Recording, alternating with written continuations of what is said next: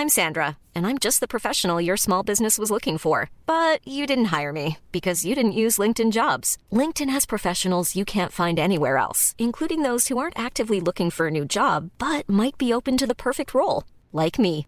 In a given month, over 70% of LinkedIn users don't visit other leading job sites. So if you're not looking on LinkedIn, you'll miss out on great candidates like Sandra. Start hiring professionals like a professional. Post your free job on linkedin.com/people today. Il me dit euh, Vous voulez un enfant? Et là, je le regarde, je réponds pas, parce que je crois que je suis sidérée de sa question. Tu m'étonnes. Euh, il me dit Non, je vais reposer ma question. Vous pouvez faire un enfant dans l'année qui vient? Et, et je crois que je me, je, je me rappelle plus vraiment, mais je crois que je me mets un peu à, à rire et en disant euh, Non, pourquoi? Il me dit Bah écoutez, on va devoir faire des examens poussés, mais là, ce que je vois euh, montre une capacité à procréer très faible et je pense qu'il il me dit cette phrase Je pense qu'il vous reste plus longtemps. Waouh. Et, et c'est là où il me demande, il me dit mais je- j'insiste, euh, c'est pas possible pour vous là, enfin vous n'avez pas le projet de faire un bébé dans l'année? Alors écoutez, on est en février, je, je, je sais pas ce qui va se passer, mais non, j'ai pas prévu, non. Faudrait peut-être d'abord trouver un daron Exactement. pour commencer. peut-être. Voilà. Ça peut être pas mal. Exécuté par qui Fabrice Florent. Fabrice Florent. Bonjour, bonsoir, bon après-midi à toutes et à tous et bienvenue dans ce nouvel épisode d'Histoire de Daronne, le podcast où chaque mardi à partir de 6h du matin, je donne la parole à une mère pour lui faire causer de son expérience de la maternité sous tous les angles. Je suis Fabrice Florent, je produis des super podcasts d'interviews et de discussions, en tout cas moi je les trouve super, et je crée des contenus. Je fais parler des pères de paternité, des mères de maternité, des gens de leur rapport au succès, je prends des mecs entre quatre yeux pour leur parler de masculinité, je fais causer des gens de leur rapport à l'argent et de plein d'autres thèmes que je vous invite à découvrir en allant sur mon site fabflorent.com f a b f l o r e n t.com. Si vous aimez cet épisode, vous pouvez aller écouter la bande-annonce du podcast pour en découvrir plus sur mon travail et mes autres podcasts. Si vous aimez mon travail, vous pouvez m'offrir un cadeau en échange en me soutenant financièrement et ainsi me donner un peu plus de sérénité en vous abonnant par exemple à mon Patreon ou en m'envoyant de l'argent sonnant et trébuchant. Allez dans les notes du podcast ou en allant sur fabflorent.com, f a b f l o r e n t.com, donc vous y trouverez toutes les infos. Enfin, si vous aimez ce podcast, vous pouvez vous y abonner, mettre un chouette commentaire et 5 étoiles au podcast sur votre application de podcast préférée et surtout, surtout, surtout, partagez cet épisode et ce podcast autour de vous s'il vous a plu. Je suis sûr que vous connaissez des gens que mon travail pourrait intéresser. Vous pourrez également venir commenter avec mes auditrices et mes auditeurs chaque épisode directement sur mon Discord. Alors Discord, c'est un petit logiciel génial que je vous invite à découvrir, qu'il faut installer sur votre téléphone ou votre ordi. Vous pouvez également me suivre sur les différentes plateformes et réseaux sociaux. Vous pouvez vous abonner à ma newsletter et vous trouverez toutes ces infos pour me contacter dans les notes de cet épisode. Un grand merci d'avance et bonne écoute à vous. Kelly donc, salut, Salut, bienvenue merci beaucoup. dans Histoire de Daronne.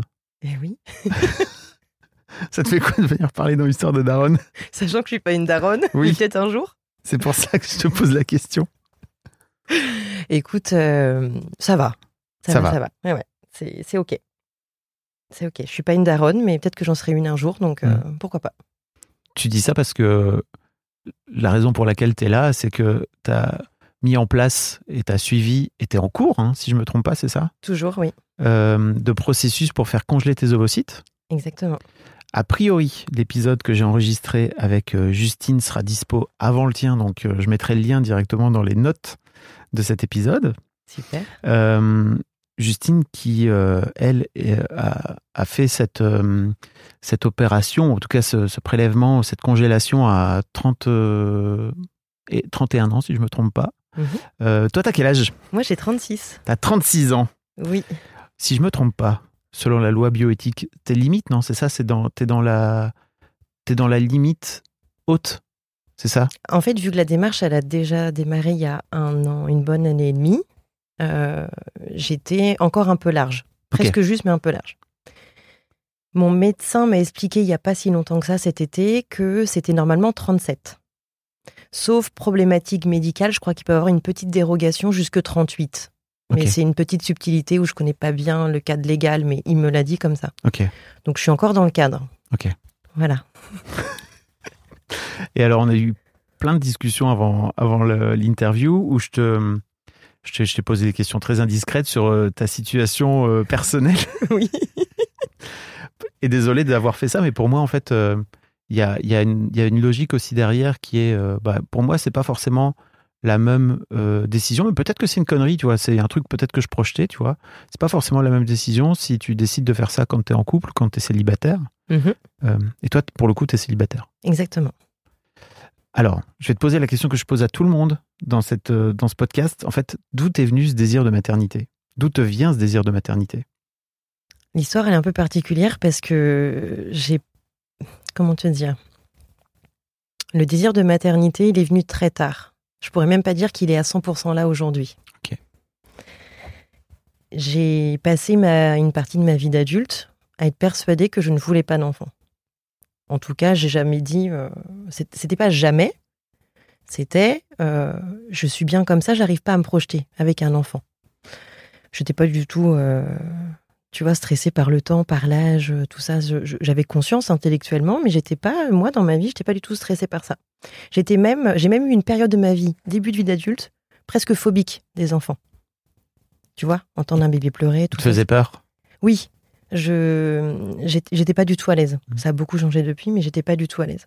Donc j'étais T'as persuadée. le droit, hein T'es en train de t'excuser. C'est pas une honte. non, mais en fait, ça a tellement changé parce qu'aujourd'hui, mon... avant, j'accompagnais pas non plus les bébés. Aujourd'hui, dans mon métier, je commence à accompagner la périnatalité. En fait, tout ça a un lien avec ce que j'ai vécu. Ok. Je te le redirai tout à l'heure. C'est quoi ton métier? Parce que tu le dis là comme ça en passant, mais Je suis psychologue. tu peux pas donner qu'un bout aux gens. non, c'est pas possible. Sinon, ils vont pas comprendre l'histoire. Puis ils vont s'arrêter là dans l'écoute, tu sais. On dirait, oh là là, elle est chiante Kelly, elle raconte tout à moitié. Pas question. On comprend rien. Moi, je vais écouter un autre épisode. Exactement. Donc non, pour te refaire le film, euh, effectivement, j'étais presque phobique des enfants, j'étais pas du tout à l'aise avec eux, et je projetais pas du tout, je projetais pas du tout ma vie d'adulte. Euh, en couple, oui, avec des enfants, pas du tout. À chaque fois que j'ai eu des relations sérieuses, je faisais un peu cet exercice, tu sais, de fermer les yeux et d'imaginer avec la personne avec qui j'étais en couple, avec un bébé en plus. C'était un exercice de visualisation.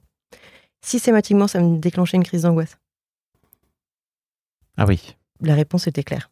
Oui. Voilà. Donc je me suis pas beaucoup posé de questions sur ma maternité. Et il y a eu euh, une histoire particulière euh, qui, pour la première fois de ma vie, m'a donné envie d'avoir un enfant avec cette personne. Tu vois, c'était pas qu'un désir de maternité, c'était un désir d'avoir un enfant avec cette personne en tant que père. Ouais. Et Quelle idée vraiment. comment Ren- Rencontrer le grand amour comme ça. comme ça.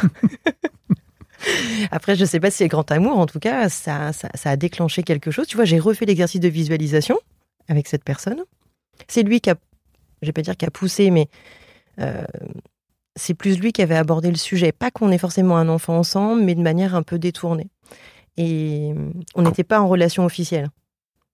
C'est important. Comment t'abordes le, le sujet de façon détournée? Je sais pas. Je plante une graine, je l'arrose.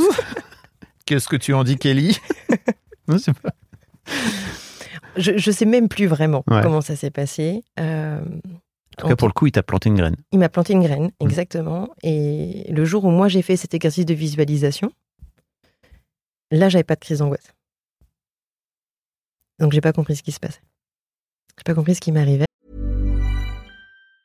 A lot can happen in three years, like a chatbot may be your new best friend. But what won't change? Needing health insurance. United Healthcare Tri Term Medical Plans, underwritten by Golden Rule Insurance Company, offer flexible, budget friendly coverage that lasts nearly three years in some states. Learn more at uh1.com. Hiring for your small business? If you're not looking for professionals on LinkedIn, you're looking in the wrong place. That's like looking for your car keys in a fish tank.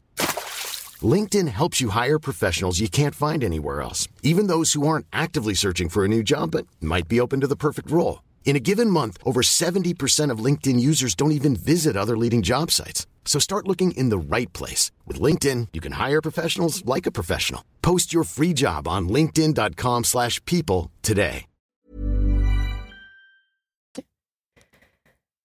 Mais notre relation n'a pas continué pour diverses raisons. Et j'ai décidé de couper les ponts avec cette personne pour, euh, voilà, pour avancer dans ma vie. Et je crois que c'est quelques mois plus tard. Allez, je, pense que ça se passe à peu près en octobre. Et en février-mars, mon médecin généraliste me dit euh, quand même les douleurs que vous avez pendant vos, règles, ça fait des années que vous les supportez, mais elles me semblent pas normales. Je sais que vous vivez très bien avec, vous avez appris à les gérer, mais il est peut-être temps quand même de faire un, un dépistage d'endométriose. C'était son, son hypothèse. Et je lui dis, bah ok, si vous voulez, mais bon. Je voyais un peu comme une perte de temps, je vais aller faire des rendez-vous, alors qu'en fait, même si on me dit que j'ai l'endométriose, qu'est-ce que ça va changer en soi, parce que je gère déjà? Et elle me dit, si, si, j'ai un super spécialiste dans le quartier. euh, voilà, prenez un rendez-vous avec. Je prends un rendez-vous avec lui. Et là, il me dit, euh, ah bah vous avez un énorme kyste sur un ovaire. faut savoir qu'à mes 15 ans, je me fais déjà opérer en urgence d'un kyste sur un ovaire, parce que je suis à deux doigts de perdre mon ovaire. Ah ouais. Et donc, je lui ai dit, bah, vous inquiétez pas, j'ai des kystes depuis des années. euh, ils grossissent, ils repartent. Tant que j'ai pas de douleur, je m'inquiète pas. Je suis pas du tout étonnée d'en avoir, tout va bien. Il me dit, ok, mais du coup, je pense pas qu'il y ait de l'endométriose, mais vu que je vois pas très bien, j'aimerais bien qu'on puisse se revoir dans deux mois. Et là encore, je suis un peu en train de, de rejeter le truc. Je lui dis, non, mais tout va bien. Tu vois, il n'y a pas de problématique. Je, je souffre pas, j'ai pas mal, tout va bien. Il n'y a pas, pas besoin de se revoir. Il y a des gens, je pense, tu vois, c'est quelqu'un qui est très pris. Je me dis, un rendez-vous servirait plus à une autre personne. quoi. Mais tu, tu fuis un peu le, le sujet là à ce moment-là, toi qui es psy ou ou alors il y a un vrai côté euh, ça m'intéresse pas ou Non, il y a un côté, bah, j'ai un kyste, mais c'est pas le premier. Il prend toute la taille de mon ovaire, ok. Mais c'est un gros kyste. Oui, mais si tu veux, en fait, vu que vraiment j'ai mis du temps à stabiliser mes douleurs, mais aujourd'hui elles sont stables, c'est pas confortable, mais je, je les gère, je vis avec. Je me dis, mais il n'y a pas. Tu vois, s'il m'avait dit, je vois quelque chose d'important ou autre, ok, on se revoit. Là, il me dit, je vois un kyste, et vu que je vois pas tout, je préfère qu'on se revoie. Ok. Sur le principe, ok. Mais je- en fait, je vois pas où est l'urgent, je vois pas où vraiment est l'intérêt du rendez-vous. Tu sais, en tant que mec, je, je sais que là je vais interpeller peut-être euh, certaines meufs, mais en fait je ne comprends pas à quel point vous arrivez à vivre comme ça avec des douleurs de règles Mm. toute votre vie depuis que vous avez 12, 13, 14 ans, quoi. Mm. Et que, bon, voilà, ça fait partie. de- c'est la vie, quoi. Voilà. Ah bah, c'est package. Hein, T'as euh. juste envie de crever pendant quelques jours euh, chaque, chaque mois. Je suis là, mais bon, enfin, pourquoi faire, quoi? Bah oui. Mais et, et la preuve, tu vois, tu dis non, mais en fait, je- j'ai stabilisé. je morfle, mais j'ai stabilisé, donc ça va. Je suis là, mais non, en fait, fa- Bah oui. incroyable. Et ça a commencé les douleurs à mes 15 ans, justement après cette Mm. opération. Donc, euh, il y a eu la pilule pendant des années pour euh, stopper les douleurs. Euh, Après, j'ai plus du tout voulu avoir de, D'hormones d'hormones. Donc, euh, j'ai fait le choix. Ça fait 5 ans que j'ai plus euh, aucune hormone. Donc, euh, donc, tu vois, ce, peut-être un peu cette fierté de se dire non, mais hé, je gère, hein, c'est stable. Hein. Je suis une bonne homme. Eh, quand même. hein. Eh, voilà. donc, euh, je suivrai toujours un conseil du médecin, donc j'accepte son rendez-vous. Mais à l'intérieur de moi, je me dis, euh, pff, allez, dans deux mois, il faut reprendre euh, deux, trois heures de, de créneau pour ça, quoi. J'y retourne, mais j'y retourne avec une légèreté incroyable. En plus, il me dit qu'il voit pas d'endométriose, donc je me dis, bon, bah, presque, tu vois, du coup, en fait, mes douleurs, elles sont pas liées à quelque chose. Elles sont dans ma tête ou, ou c'est moi qui ai un peu chochotte. Je pense que c'est très courant à beaucoup de femmes, ça, tu vois. Je pourrais en parler avec beaucoup de patientes. oui. Beaucoup d'amis, on a beaucoup cette réflexion. Donc, je vais à rendez-vous. C'est incroyable. Ouais, tu vois. Bon, bref, ça me fume. Très bien. Puis je suis très heureux de faire ce podcast justement pour ça, quoi, pour ce genre de. Ouais. Je suis chochotte. Ouais. Et vraiment, hein, quand on en parle entre femmes, on a, on a beaucoup ce point commun. Alors que moi, de mon point de vue, en tant que mec, c'est nous les chochottes. Ouais, c'est intéressant. Parce que franchement, moi, j'ai vu euh, mon ex-femme accoucher deux fois. J'ai fait. Je veux pas du tout être à ta place, hein. vraiment. Très très bien là, ce truc de donner la vie et tout, hein, mais Ouais, ton job à toi. Ouais. Moi, je suis là. Pouh là là. ouais, complètement. Et mais c'est pour ça qu'on dit que les cordonniers sont les moins bien chaussés. C'est que moi, je suis la première à dire à mes patientes qui ont des douleurs de règles que c'est pas normal. Hmm. Tu vois. Quand, Quand quand c'est pour toi. ça te, oui, quand ça te concerne, c'est plus dur. Exactement. Ok. Donc je vais à ce rendez-vous avec une légèreté en me disant allez, il me fait l'écho, ça dure 10 minutes à tout casser et, euh, et je repars dans ma vie quoi. Et là il me dit bah bonne nouvelle, le kyste a, a disparu. Bah, je vous avais dit. C'est normal. Ça va, ça bien. vient. Voilà, ça va, ça vient. euh. Et il me dit oui, par contre, euh, je vois autre chose. Et là, je me dis bon, bah, peut-être que finalement, il voit de l'endométriose. Et je vois quand même qu'il insiste. Quand tu es une femme et que tu vas voir un gynéco, en plus un spécialiste, et je l'ai vécu pour les grosseurs dans les seins, quand ils voient qu'ils s'attardent, qu'ils te parlent pas et qu'ils font plein de mesures, tu te dis ah, ça sent mauvais. Quand c'est rapide et qu'ils te disent tout de suite, il n'y a pas de problème. Quand ils commencent à s'attarder, ça sent très très très mauvais. Et donc il s'attarde et il me pose cette question de but en blanc. Et pourtant c'est un gynéco homme et pour avoir eu, ça aussi c'est une autre problématique, pour avoir eu beaucoup de gynécos, euh, c'est les médecins de l'intime et je crois que c'est les personnes les moins délicates qu'on peut trouver. Pas forcément au niveau, euh, tu sais, de, l'auscultation, enfin je ne dis pas pour, euh, enfin de, de, l'examen médical, mais plutôt dans la dans l'écoute, dans la mmh. manière de dire les choses. C'est quand même quelqu'un de super. il faut que je le dise, c'est un gynéco super. Mais il est très cash et il me dit, il me pose cette question. Je suis à 10 000 lieues d'imaginer sa question. Il me dit, vous voulez un enfant? Et là, je le regarde, je réponds pas, parce que je crois que je suis sidérée de sa question. Tu m'étonnes. Euh, il me dit non, je vais reposer ma question. Vous pouvez faire un enfant dans l'année qui vient? Et, je crois que je me, je, me rappelle plus vraiment, mais je crois que je me mets un peu à, rire et en disant euh, non. Pourquoi? Il me dit bah écoutez, on va devoir faire des examens poussés, mais là ce que je vois euh, montre une capacité à procréer très faible et je pense qu'il il me dit cette phrase, je pense qu'il vous reste plus longtemps. Waouh. Et, c'est là où il me demande, il me dit, mais j'insiste, euh, c'est pas possible pour vous là Enfin, vous n'avez pas le projet de faire un bébé dans l'année? Alors écoutez, on est en février, je, ne sais pas ce qui va se passer, mais non, j'ai pas prévu, non. On aurait peut-être d'abord trouver un daron. Exactement. Pour commencer, peut-être. Voilà. Ça peut être pas mal. Et, euh, Parce que tu es célibataire hein, à l'époque. À l'époque, je suis célibataire, exactement. Donc, et du coup, je viens de, d'arrêter, enfin d'arrêter, j'ai pas arrêté cette histoire parce qu'elle n'était pas officielle, mais je, coupe les ponts avec cette personne qui m'a donné pour la première fois envie d'avoir un bébé. Et c'est là où je crois que je le vis comme une épreuve de dire, alors, j'ai une grande spiritualité euh, qui, était déjà présente et qui s'est encore ouverte depuis. Et je crois qu'à l'intérieur de moi, j'ai le réflexe de regarder là-haut et de dire, alors, euh, c'est quoi? Faut que je comprenne quoi de ça? Si je n'avais pas eu ce premier déclic, et je pense que si ce médecin m'avait dit ça, en soi, bon, bah, en même temps, j'ai pas de désir d'enfant, euh, j'ai pas de désir de maternité. Ça peut me contrarier, mais, mais, mais ça n'a rien à voir avec le fait d'avoir eu un déclic quelques mois auparavant. Ça change tout. Incroyable. Ça change tout. Et je sors de ce rendez-vous parce qu'il me donne une liste incroyable de. Je te coupe, mais qu'est-ce qui t'a répondu là-haut alors? Parce que je, m'intéresse à. À l'époque. Est-ce que tu as une connexion directe Ouais, j'ai une connexion directe, ouais. À l'époque, je suis tellement, je pense, dans mon émotionnel que quand je pose cette question, si tu veux, il y a que mon mental qui dit euh, bah rien. Hmm. Il n'y a rien. Voilà. Après, j'ai compris d'autres choses, mais sur le moment, je comprends pas. Et je sors de ce rendez-vous avec une liste incroyable d'examens à faire. Et je suis sidérée. Et ça, c'est un état psychique qui est hyper intéressant.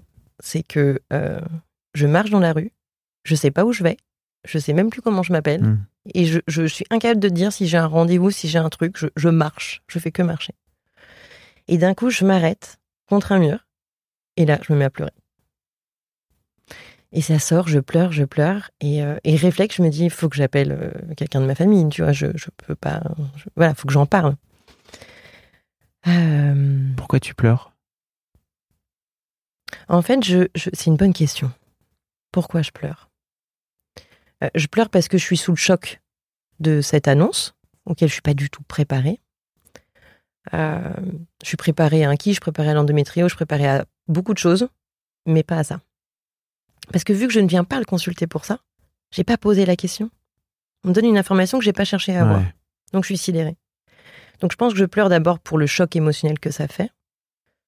Et pour être transparente, je pense que l'émotionnel que j'ai eu, ça a été de me dire, euh, je crois que j'en voulais à cette personne euh, avec qui la continuité n'a pas pu exister dans notre relation. Ah, ok. Ça te renvoie aussi à, cette histoire avortée, quoi, finalement. Oui, exactement. Ok. Ça me renvoie à ça.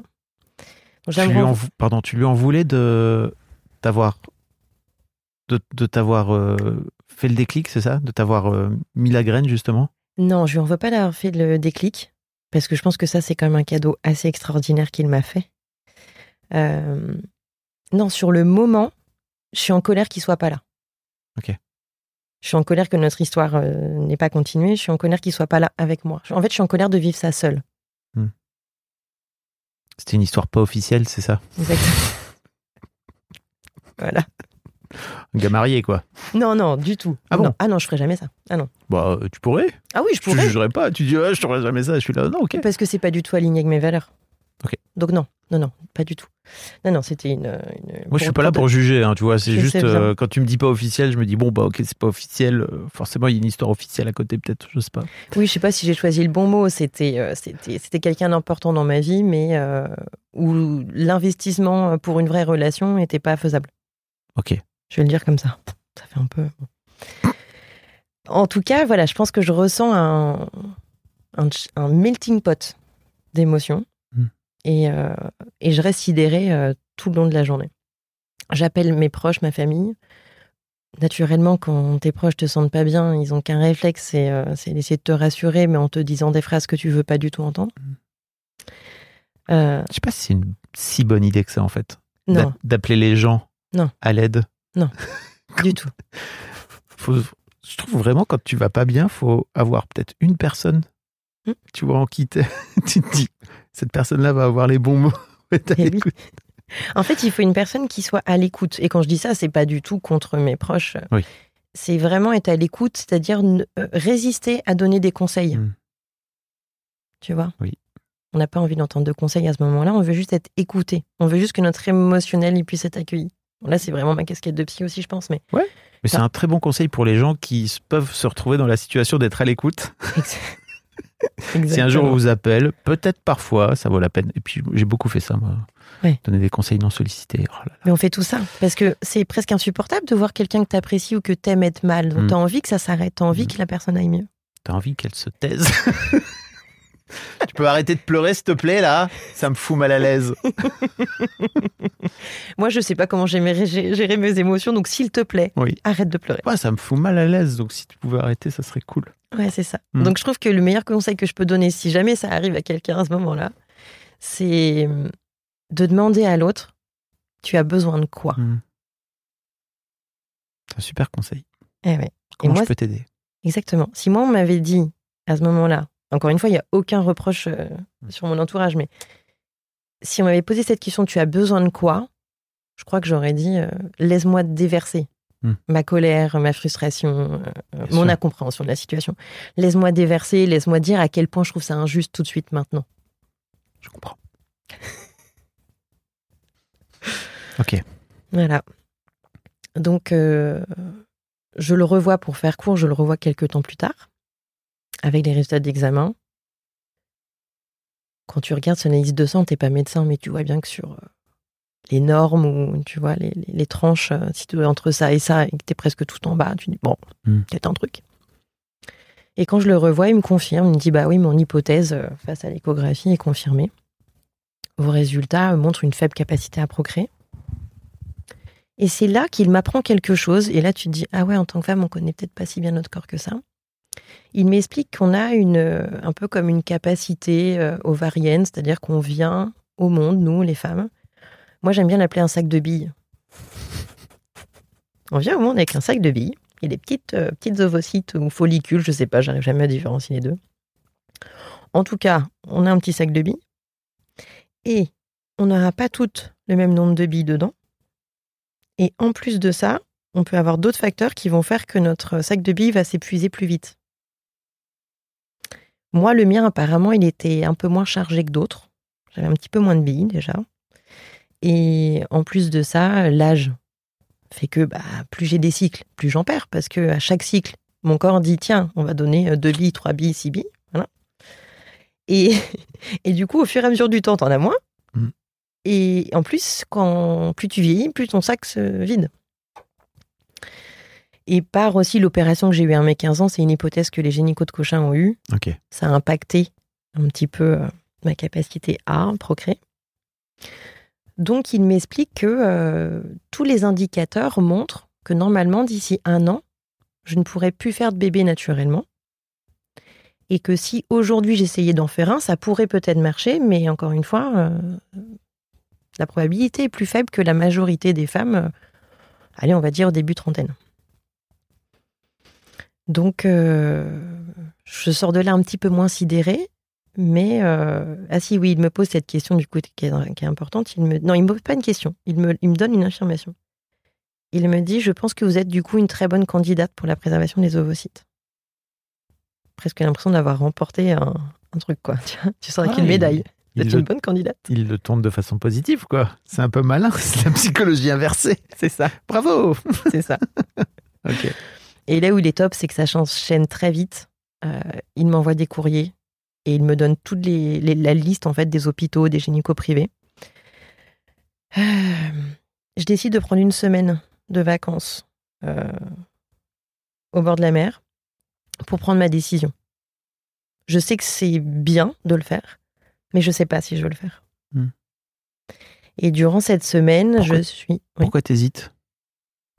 Pourquoi j'hésite? Euh, bah Parce que ce désir de maternité, du coup, n'a tellement pas été souvent là dans ma vie que je me dis bah, est-ce que ça serait vraiment grave de pas avoir d'enfant? Est-ce que je serais pas heureuse si j'ai pas de bébé? Tu vois, je me pose vraiment cette question. Mhm. Est-ce que mon bonheur ne dépend que du fait d'avoir cet enfant? C'est une question incroyable. Et où tu peux... C'est dur d'avoir des réponses à ça. Il n'y en a pas.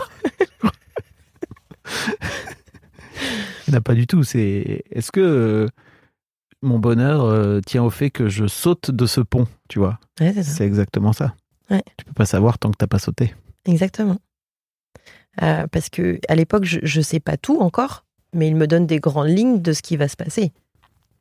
Et je me dis, je vais pas vivre ça si en fait j'ai pas, j'ai pas de désir Mm. d'enfant. Tu vois, je vais pas, voilà. Et t'as un peu ce stress parce que il, il te fait bien comprendre que en fait, plus les mois passent, donc plus tes cycles passent, bah, il et le, le temps d'attente, de temps d'attente est long. Je connais pas encore les délais à cette époque mais tu te sens un peu pressé, quoi. Et là, je ressens mieux, si tu veux, la pression temporelle que beaucoup de mes amis ou de mes patientes peuvent ressentir en me disant il y a l'horloge biologique. Moi, je l'avais pas jusque-là, cette histoire d'horloge biologique. Pas du tout. Pas du tout. J'ai énormément investi dans mon travail. Euh, Je te dis, tu disais tout à l'heure, c'est ma passion, donc euh, je sais pas, je crois que je me laissais euh, porter par, euh, par les événements de vie et j'étais pas du tout connectée à cette horloge biologique. Et là, ben, t'as une épreuve qui tombe, qui tombe et puis ça te force à te questionner, du coup. Et t'as pas eu ce réflexe de te dire non, non, mais en fait, toute ma vie, je suis, je me suis pas penché dessus. C'était peut-être pour une bonne raison. Bah, si j'avais pas eu ce déclic, c'est exactement ce que je me serais dit, je Hmm. pense. Ça, le prix de déclic. hein. Ah. Pour moi, la- la- la- le, le chemin normal, ça aurait été soit j'ai pas le déclic quelques mois avant, et au pire il m'arrive ça ou il ne m'arrive pas ça, euh, mais pas dans, pas dans cet ordre-là. Je me dis, mais. Et c'est là où je crois que je me dis, y- y- ça n'arrive vraiment pas pour rien. Si Mm. c'est dans cet ordre-là, c'est que je dois traverser un truc, tu vois, voilà. Bon. Bref, je passe les détails. Ok. Donc je prends la décision. Euh, je choisis Cochin parce que j'ai une liste. euh, on m'avait dit que plusieurs personnes m'avaient dit que Cochin était euh, peut-être l'hôpital le plus réputé, le plus calé. C'est un hôpital parisien pour les gens qui, Oui, qui l'ont pas. exactement. Et on m'avait dit que les gynécos privés qui le faisaient avaient bien sûr des disponibilités beaucoup plus rapides. Et je crois, je crois que j'avais vraiment envie du cadre de l'hôpital, quelque chose d'hyper sécure. En me disant, si au pire, il se passe un truc, ça se passe mal. Euh, tu vois, le scénario catastrophe, il y a l'AREA, il y a tout. tu vois, je me dis, ouais, j'imagine le, le- le scénario catastrophe et je me dis, non, je me sens vraiment sécure à l'hôpital. C'est là qu'il faut que ça se passe. Tu te fais vraiment un scénario catastrophe? Ah oui, oui. Oui, oui. Pourquoi? Je me fais scénario catastrophe parce que juste avant que ça m'arrive, j'ai eu deux patientes qui ont fait cette démarche. Et, et les deux, ça a un petit peu dérapé. Très bien. Euh, L'idée n'étant pas ici de. Pas du tout. Je regarde mon enregistreur, tu sais, parce qu'à chaque fois que je regarde mon enregistreur, je suis allé un peu là. Je suis en train de parler aux gens qui sont en train d'écouter. Nous ne sommes pas ici pour déclencher euh, Absolument pas. La, la- la trouille, quoi, tu vois. Absolument pas. Mais c'est pour ça que j'ai pris beaucoup de renseignements après. Mm. C'est que j'avais besoin de connaître la réalité de tout ce qui pouvait se passer. Ça peut être une démarche hyper simple. Enfin, hyper simple. euh, au niveau médical, ça peut euh, très bien se passer. Oui, c'est plutôt bénin comme, euh, comme opération. Alors, en soi, l'opération est bénigne. C'est Mm. plutôt le avant et après où il peut, avoir, il peut se passer Mm. des choses. On t'injecte quand même un bon tas d'hormones. Oui. Tu sais pas comment ton corps va réagir. Moi, les médecins ont été hyper précautionneux parce que j'avais déjà fait une phlébite. Et Oui. j'avais des embolies dans ma famille. Oui. Je te, je- voilà, je te passe des détails, mais en fait, c'est une réalité. C'est-à-dire que on va venir t'injecter des produits euh, et ça peut se passer, mais vraiment. Je, je sais pas si le mot facile est possible, mais en tout cas, ça peut très bien se passer du Mm. début à la fin et c'est la majorité des femmes. Oui, puis c'est globalement un truc qui se serait passé si tu avais été enceinte ou si tu seras enceinte, tu seras également suivi, quoi. Mais oui, Parce que tu as un risque dans la famille. exactement. Voilà. Exactement. Donc, euh, oui, j'ai besoin à ce moment-là de me sentir sécure et l'hôpital est la meilleure réponse pour moi. Et à partir du moment où j'envoie mon courrier, euh, on me donne un rendez-vous peut-être une semaine après. Je crois que j'ai l'illusion que ça va aller très vite, mais pas du tout. Euh, donc j'ai un rendez-vous une semaine après et quand je fais le- le- la consultation avec le gynéco, euh, en gros, je comprends que... euh, alors attends, on est en mars, je crois. Je le vois en mars 2021. Et j'ai eu ma ponction, ma première ponction du coup. Euh, non, je dis des bêtises. On est en 2023, ça marche pas. Non, je le contacte en 2022, alors, 2022. c'est ça? C'est ça, mars 2022, je le contacte. Et du coup, j'ai ma première ponction là en juillet 2023. Un an et quelques. Un À peu près un an et demi. Exactement. Ça t'intéresse ou pas les détails des. Oui. Bon. Du coup, tu as un premier rendez-vous avec le gynéco. Et là, tu repars. Alors, c'est pas avec une page d'ordonnance, hein. t'en as cinq. Mm. Finalement, les examens qu'il me fait faire sont hyper intéressants parce que, un, ça confirme que ma capacité à procréer est très faible. Mais surtout, je vais dans une clinique de la fertilité euh, à Paris qui a été super. Euh, avec bah, bien sûr des appareils euh, d'échographe, enfin, d'échographie euh, qui sont poussés plus, plus, plus. Et là, en fait, on me trouve de l'endométriose. Incroyable. Voilà. Mais c'est de l'adénomiose. Ça se situe pas là où euh, initialement euh, ça se trouve dans la définition de l'endométriose. Mais ça, en- ça en est quand même. Et pourtant, ça doit être un peu une mauvaise nouvelle, mais je ressors très soulagée, très heureuse de le savoir. Parce que c'est là justement où tu te dis, c'était pas dans ma tête. Hmm, J'étais pas une chochotte. bien sûr. Et la gynéco femme que je vois à l'époque, elle voit mon soulagement. Et je lui dis, je lui dis donc c'était pas dans ma tête. Elle me dit non mais là madame, euh, vos douleurs sont largement expliquées. Voilà. Et, Incroyable. Et je ressors de ce rendez-vous avec le sourire et justement j'appelle, je je m'appelle ma mère et je lui dis euh, super nouvelle, euh, j'ai de l'adénomiose, je suis pas folle. Ouais. Ouais, tu m'étonnes. Et surtout que l'adénomiose, comme l'endométriose, euh, a un véritable lien aussi avec euh, ce qui peut se passer plus tard. Hmm. Pour faire, euh, tu vois, une, j'allais dire une greffe, pour faire une, euh, mettre un petit embryon, etc. Si ça vient pas naturellement plus tard pour faire un bébé, l'adénomiose peut largement compliquer le process. Donc en fait, c'est des choses qui sont quand même hyper importantes à diagnostiquer. Donc je ne conseille pas de faire ce que j'ai fait initialement.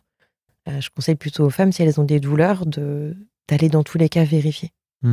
Voilà. Même si elles est légères, même si elles sont stables. Ouais. Je sais plus où j'en étais. Tu es reparti avec toute une liste de, de Ouais. médocs. Voilà. Donc je fais toutes mes analyses, je refais tout. Et puis, euh, et puis là, c'est assez long parce que tu as tous les résultats, mais le prochain rendez-vous que tu as, il est vraiment plusieurs mois plus tard. Et tu revois plus gynéco. Tu revois les sages-femmes.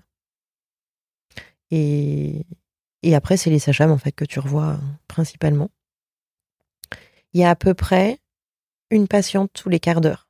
Et il y a souvent cinq ou six box d'ouverts en même temps. T'imagines?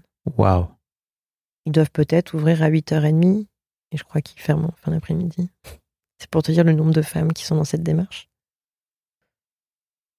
Il y a plusieurs cas de figure. hein. Il y a des femmes qui le font parce qu'elles, justement, elles n'ont peut-être pas de projet bébé ou elles se disent, bah, je, je joue la sécurité.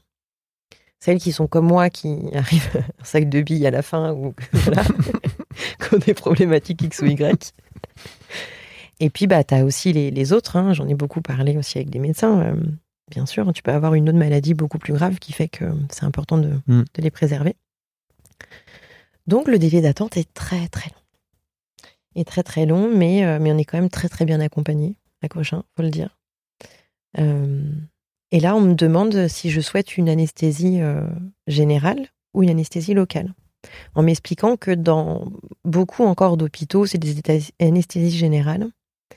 Euh, mais que Cochin a été un des premiers apparemment à proposer l'anesthésie locale. Et je crois que quand ils me disent que l'anesthésie locale se fait avec une infirmière qui nous met sous, sous un état d'hypnose, ah, moi je lève la main tout de suite.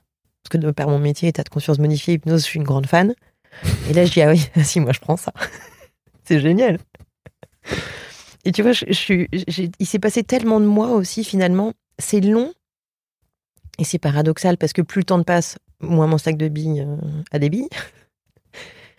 Mais finalement, ce temps, psychiquement, il m'aide. Parce que là, tu vois, je te le dis avec de l'humour, mais je pense que j'ai un peu fait quelque chose comme ça. C'est-à-dire que au niveau émotionnel, euh, ok, on y va. Allez, je le fais, on y va, et, et- et je le prends, euh, je le prends de mieux en mieux. Comment ça? De mieux en mieux?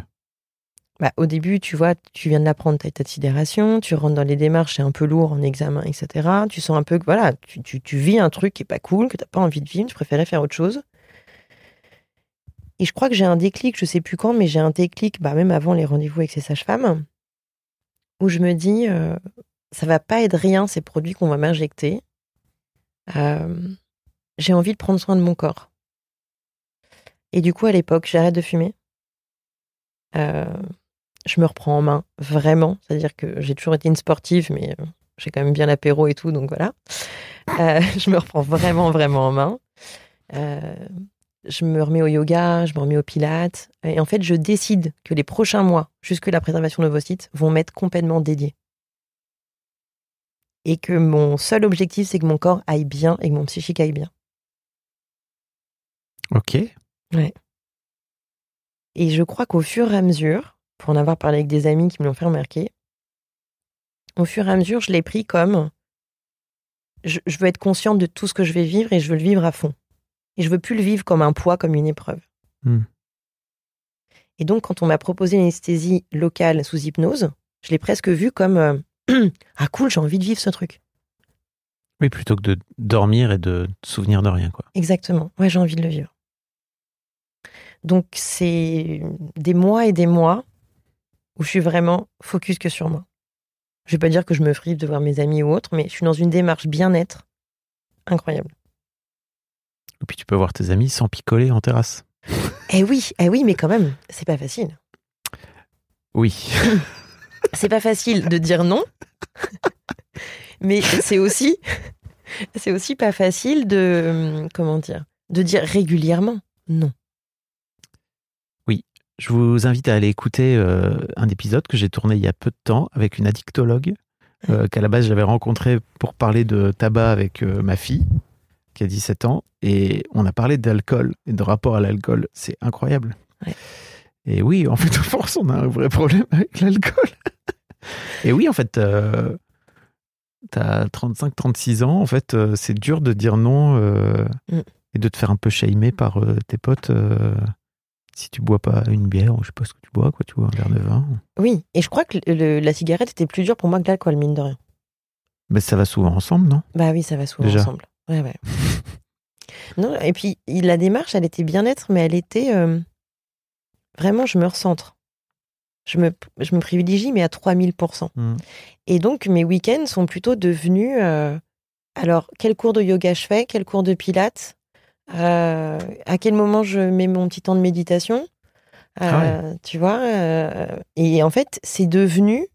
Parce que le psychique s'habitue très vite quand on lui laisse un petit peu de temps. C'est très vite devenu. Ah, mais en fait, là, c'est vital, ça, pour moi. Tu vois, c'est pas. Ça serait bien que je mette des temps comme ça. Mm. C'est devenu vital. Et donc, au fur et à mesure du temps, quand même, l'apéro avec les copains, même si je les aime, bah, c'était plutôt en bas de ma liste. Mm. Parce que tu arrives à un stade où tu es tellement bien avec toi que Incroyable. tu es plutôt dans le dilemme de dire Ah ouais, ouais, faut, faut que je mes amis quand même, ça fait longtemps là. Mais c'est plus en haut de la liste de priorités. Ok. Ça, ça te paraît bizarre? Bah, en fait, euh, non, pas du tout. Non, non, non, pas du tout. C'est juste, euh, c'est trop intéressant cette démarche de te dire, ok, je vais, je vais faire en sorte que le nid soit le plus beau possible, quoi. Tu vois Oui. J'ai un peu l'impression que t'as nidifié. J'avais besoin de retrouver une connexion à mon corps et j'ai besoin de refaire du bien à mon corps Ok. euh, et de réaligner avec mon, mon psychique. J'ai des copains qui m'ont dit après coup On t'a pas dit, mais on s'est inquiété pour toi. On avait peur que tu t'isoles trop. On avait peur que, que, que, que ça n'aille pas, en fait, Mm. dans cette bulle. Et je les ai euh, rassurés récemment en leur disant En fait, c'était tout l'inverse. J'ai adoré cette bulle. Et s'il y a bien quelque chose de super que cette épreuve m'a donné, c'est que j'ai découvert cette bulle. Je la connaissais un petit peu par simonie. J'ai toujours pris soin de moi. Toujours été hyper indépendante, euh, faire plein de trucs toute seule, mais là, cette bulle-là, waouh, Ok. qu'est-ce que je l'ai aimée. T'as réussi à la préserver? Je l'ai ouverte un peu plus. Parce que là, c'était en juillet dernier, c'est ça? T'es- Oui. Ok. Ouais, je l'ai gardée jusque ma préservation d'ovocytes. Je l'ai réouverte qu'après. Ok. Et... et je ne sais plus où j'en étais. Non, mais tu m'as, raconté qu'effectivement le, Tu vois la digression Tu m'as raconté.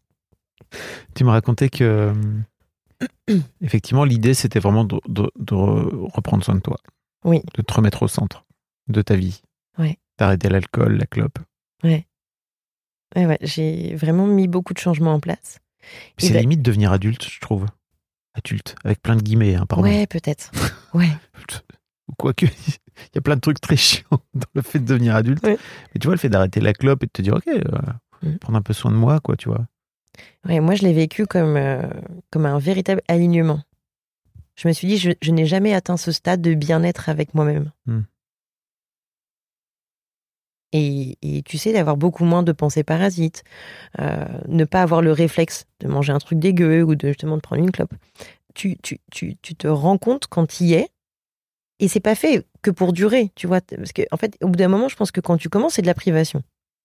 Et j'étais arrivée à un stade où c'est tellement une évidence, une priorité d'être dans ce bien-être, que mon cerveau m'a envoyé l'info de juste ce dont j'avais besoin. Et j'avais juste à l'écouter. Mais on n'était plus dans euh, je te demande une clope, je te demande euh, Hmm. un apéro, quoi. Et d'ailleurs, je profite pour le dire, parce que je pense que c'est important. J'ai découvert des cours de yoga de fertilité. Qu'est-ce que c'est? Ce sont des cours de yoga qui sont que tu vas faire selon ton cycle. Premièrement, Euh, j'ai découvert effectivement grâce à cette méthode que selon les périodes dans lesquelles on est, donc on a quatre, euh, quatre périodes dans notre cycle, en fait on ne peut pas, enfin on ne peut pas, on peut, mais on n'a pas l'énergie nécessaire pour faire le même type de sport. Ok. Tu feras du cardio à un moment donné, alors que dans une autre période, pas du tout. Et hum, tu choisis, selon comment tu te sens, selon ton moment de cycle, le sport que tu vas faire.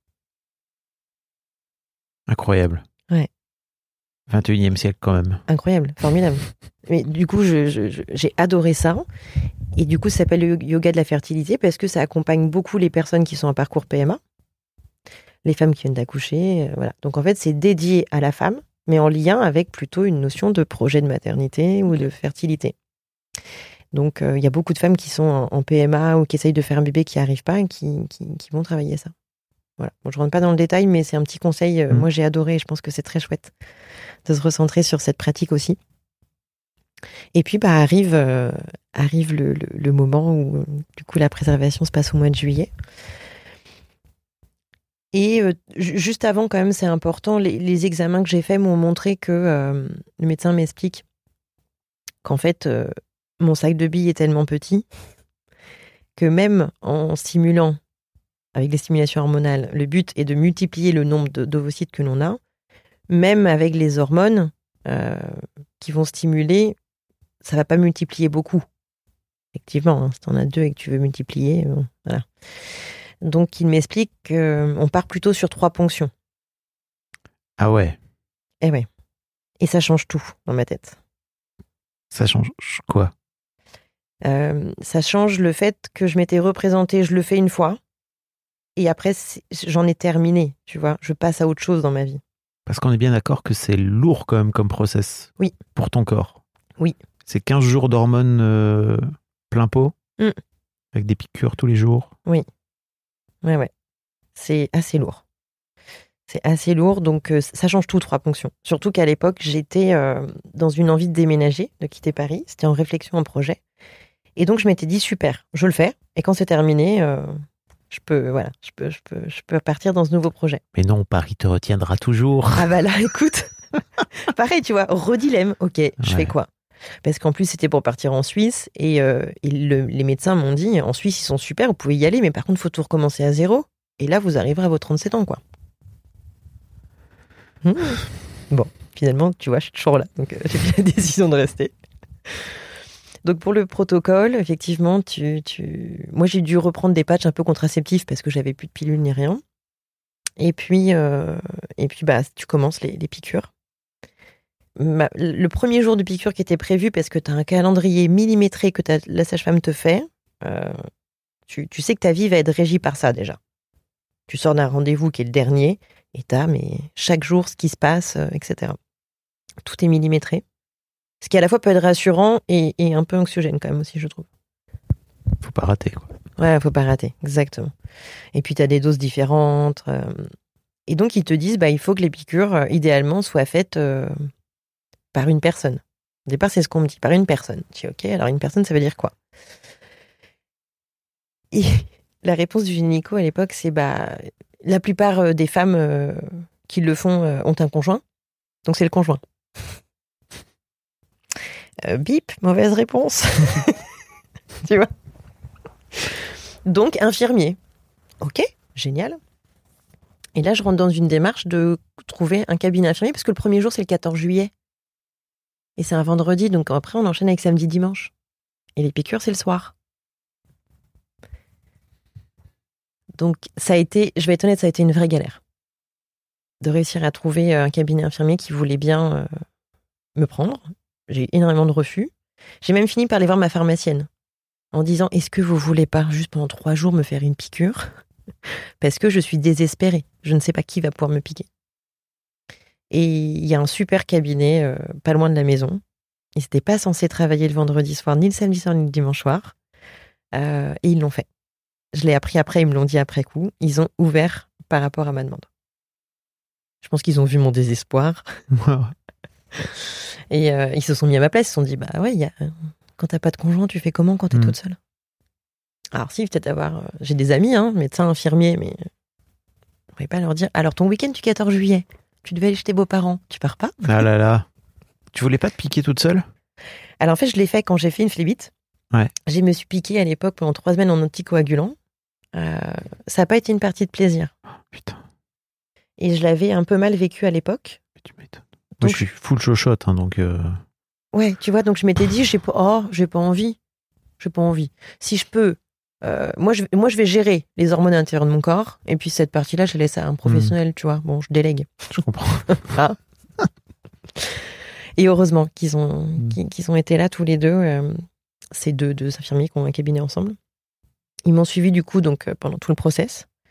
Euh, mais il y avait une autre problématique par rapport aux piqûres, c'est que la dernière, tu dois la faire à 21h. Et là, pour le coup, t'as pas le choix, c'est à la maison. Et là, faut mélanger deux produits. Alors déjà de piquer, bon, voilà. Euh, mais mélanger deux produits, ça te fait encore plus subir parce que c'est la piqûre de déclenchement. Si tu la loupes, tout s'annule. Et tu repars pour un an. Et donc, c'est là où ils ont été incroyables. Ils m'ont fait le mélange au cabinet le midi, enfin, midi après-midi. Et j'ai foncé à la maison et je l'ai remis au frigo. Et, et du coup, j'ai juste eu à me piquer le soir. Voilà. Euh, mais vu que je savais que dans tous les cas derrière, moi, j'avais trois semaines d'anticoagulant aussi, tu vois. Oui, en plus. Voilà. Donc je savais que il fallait que je, je reprenne la main de me piquer. Donc ce qu'on a fait, c'est que les premiers jours, ils m'ont piqué au cabinet. Et les autres jours, je leur ai dit, je me pique, mais chez vous. Comme ça, je m'habitue à me repiquer. Waouh. Et Rien que ça, déjà, je suis là. Mais pourquoi? Exactement pourquoi? ouais. Ouais. Mais. Mais tu le fais. T'es le fait. déter. T'es déterminé. Ouais, et, et c'est là où tu vois, c'est les mois précédents, quand je te dis que je suis vraiment alignée, ça va bien et tout. euh, si j'avais pas fait tout ça, je sais pas si j'aurais eu la même énergie Hmm. et la même gestion émotionnelle par rapport à ça. T'avais- Tu t'étais préparé, quoi. J'étais prête, mon corps aussi. En mode commando. Ah mais ouais, j'étais hyper prête. Et d'ailleurs, la sage-femme, euh, parce que du coup, tu, tu, tu vas au bout de quelques jours euh, d'hormones, tu vas vérifier que tout va bien et que, et que du coup, bah, les hormones servent bien à quelque chose. Et que la préservation va, va vraiment avoir lieu. Et donc, je te dis, on a un planning millimétré. Et le jour où je fais l'écho pour euh, être sûr qu'on peut lancer quelques jours après la préservation euh, d'ovocytes, elle me dit, mais c'est fou, vous qui n'avez pas de contraception depuis 5 ans, votre corps, il est pile poil là au bon jour. Tu vois, comme si le calendrier était intégré Hmm. et mon corps, il savait exactement ce qu'il devait faire à quel moment. Ça serait peut-être pas le cas sur mes deux prochaines, hein, j'en sais rien. Mais là, en tout cas, c'était le cas. Et du coup, euh, j'ai passé mon temps à remercier mon corps, t'imagines bien. Je suis dans une gratitude infinie que tout puisse se passer sans encombre. Mais bah, tu, tu- voilà, tu te fais des piqûres tous les soirs. Et puis, je crois que le, le- peut-être le plus difficile, c'est euh, gérer l'émotionnel de la nuit. Parce que soit tu as une piqûre qui va te rien te faire, tu t'oublies même que tu as, voilà, que as du produit en toi. Et il y a d'autres soirs où tu peux avoir des petits symptômes. Tu peux avoir des douleurs, tu peux avoir un rythme cardiaque qui s'accélère. Euh, et Parce que c'est des hormones costauds, quoi. c'est les hormones costauds, ouais. En fait, tes ovaires triplent de volume pendant ces 15 jours. De ce qu'on m'a dit. Hein. J'ai pas été vérifié, j'ai pas fait d'écho. Ok. Il faut vraiment les stimuler, quoi. Tu vois? Il faut vraiment que ça se multiplie, ce petit sac de billes. Donc, il n'y a pas le choix, il faut y aller. Donc, je crois que le plus difficile dans tout ça, c'était même pas de me piquer, même c'est pas, drôle, mais c'est même pas de me piquer parce que, comme tu dis, j'étais déter, allez, j'y vais. Mm. euh, ils, ils étaient morts de rire, les infirmiers, parce qu'ils me disaient, vous arrivez avec une motivation incroyable. Par contre, le plus difficile, c'est quand il est 22-23 heures, que tu es toute seule chez toi, tu as des symptômes, et tu sais pas à quel moment c'est normal et à quel moment faut appeler un médecin. Et puis t'es toute seule. Et tu es toute seule. On revient toujours à. On revient à ça, tu vois. Ouais. Et et il y a un seul soir où vraiment j'ai des symptômes qui euh, peut-être un petit peu euh, augmentés par, euh, tu vois, un petit niveau d'anxiété, justement de se dire, euh, il se passe un vrai truc ou pas là? La fameuse crise d'angoisse qui est déclenchée par le fait que t'aies peur de faire une crise d'angoisse. C'est exactement, c'est exactement ça. C'est exactement ça. Et j'ai de la chance, j'ai voilà, j'ai plusieurs euh, copines euh, médecins et, et j'écris à, à une que je vois connectée sur WhatsApp. Et je lui fais un petit coucou et je lui dis vraiment, je, je veux pas t'embêter, mais j'ai tel, tel, tel, tel, tel symptôme. Plutôt lié, tu vois. Parce que, voilà, vu que j'ai déjà fait une flibite, je te dis, c'est vraiment le fil conducteur Oui. à surveiller, quoi. Et les symptômes que j'avais pouvaient indiquer ça. Hmm. Euh, et je lui dis, elle reste un moment, tu vois, en, en écriture avec moi. Elle me pose plein de questions, etc. Euh, on pense que ça, enfin ça va, tu vois. Il n'y a pas, il y a pas une alerte rouge, mais ça n'empêche que, ouais, les symptômes sont pas foufou quand même. Donc je passe un peu une nuit blanche. je passe un peu une nuit blanche et euh, le lendemain matin, euh, il y a toujours un peu de symptômes, mais ça va comme un peu mieux. Donc on se dit allez, c'est bon, j'ai passé le plus dur. Mais quand même, c'est important de dire que euh, c'est aléatoire selon chaque femme. Donc il faut pas tenir compte de l'histoire des autres. Il faut s'écouter. Il faut essayer effectivement d'avoir peut-être un relais ou d'avoir son médecin généraliste. Tu vois, moi je l'ai pas fait parce que j'ai des copines médecins, mais euh, d'avoir peut-être son médecin généraliste, tu vois, qui est au courant de la démarche et de se dire est-ce que je peux peut-être envoyer un mail pendant cette semaine? Moi, le conseil que je donnerais vraiment, c'est si vous êtes seul à faire cette démarche euh, pendant la période des piqûres, essayez de, de- voilà d'avoir un ou deux relais euh, pour pas faire justement monter Mhm. l'anxiété, pas se retrouver seul face à des symptômes. C'est mon conseil parce que je pense que ça a été les, les périodes de doute les plus difficiles dans le process. Et puis, bah, on arrive à la piqûre de, de déclenchement, et puis là, c'est parti, quoi. C'est parti, et puis, euh, en fait, je l'aime bien, la suite. Tu vois, je le dis avec le sourire, parce que je l'aime bien, la suite. Euh, hyper bien reçu à l'hôpital Cochin, hyper sympa. Une équipe de, de, sages-femmes, euh, d'infirmières et tout, hyper chouette. Et puis, bah, du coup, quand on arrive, on est, euh, je crois qu'on était une dizaine de femmes au, au créneau de 7 heures, là. Et, et on est dispatché parce qu'on n'est que deux à faire de l'anesthésie euh, locale. Toutes les autres sont en anesthésie générale. Donc on n'est pas accompagné de la même manière. On nous donne des jolies peut-être euh, petites chaussettes euh, rouges antidérapantes, des jolies blouses, etc., etc. Les chaussettes, elles nous ont marqué parce que la jeune femme, on était tous les deux dans la même pièce pour l'anesthésie locale et euh, on en a beaucoup rigolé parce qu'on a l'impression qu'on était un Père Noël. si. Enfin, c'était Mm. vraiment euh, bon. On leur a recommandé de changer la couleur des chaussettes. Rouge, c'est peut-être pas idéal. Et on se met en tenue, on nous donne des médicaments pour euh, gérer la douleur. En anticipation, on a, je crois, anti-inflammatoire plus un truc comme un paracétamol en plus. Et puis ils nous mettent une comme une perf, enfin, tu vois, une, je sais même plus comment ça s'appelle. Un cathéter. Ah, merci. Je suis Oh, t'es médecin. calé, hein. Pas du tout. je sais pas d'où ça m'est venu, mais ça m'est venu. je je l'avais là. Tu l'avais. Bah écoute, c'est bien parce que moi je l'avais pas, donc je te remercie.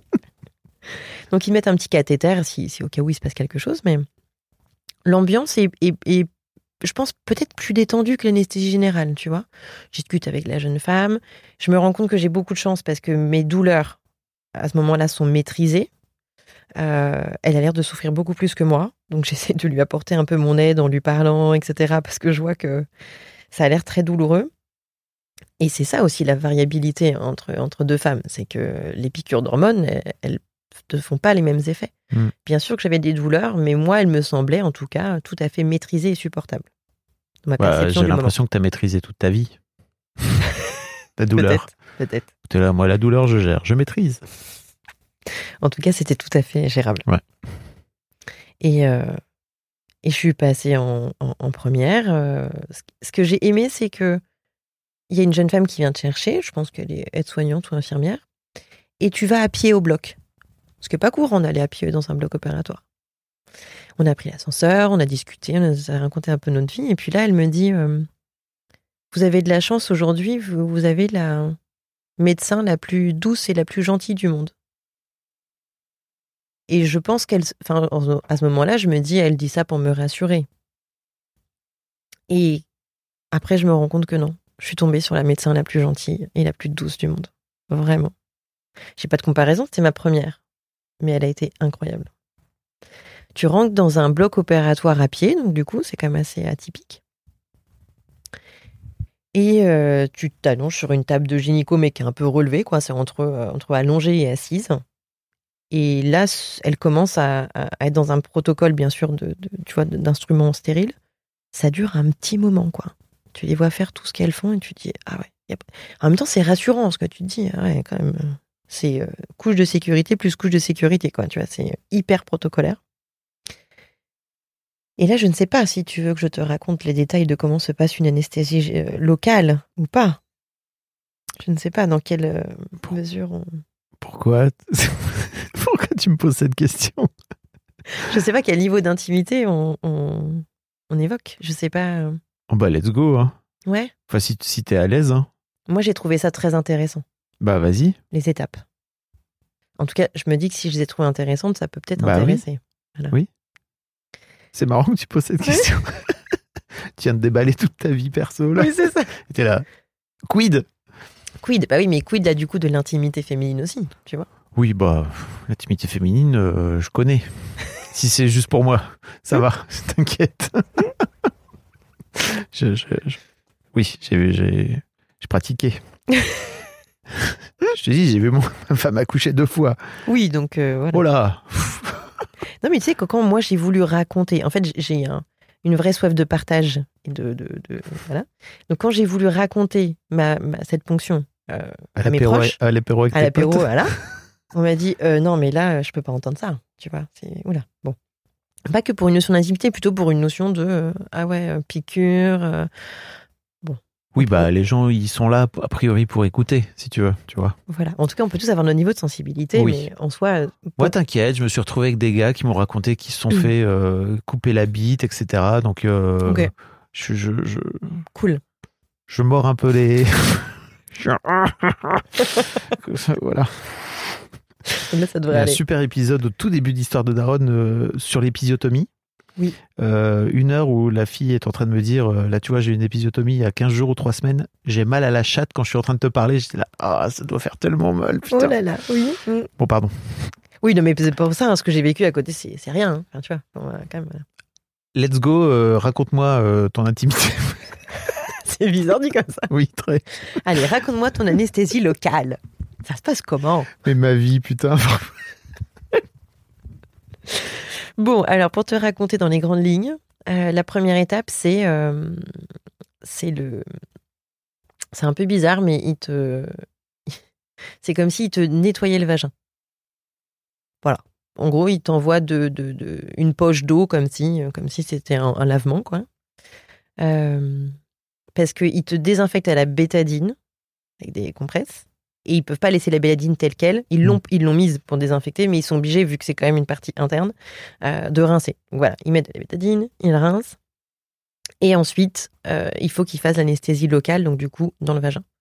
Qui est une aiguille, je vais pas mentir, très longue. Euh, ah oui, c'est ça que je t'ai pas dit. Je suis déjà trop heureux de cette.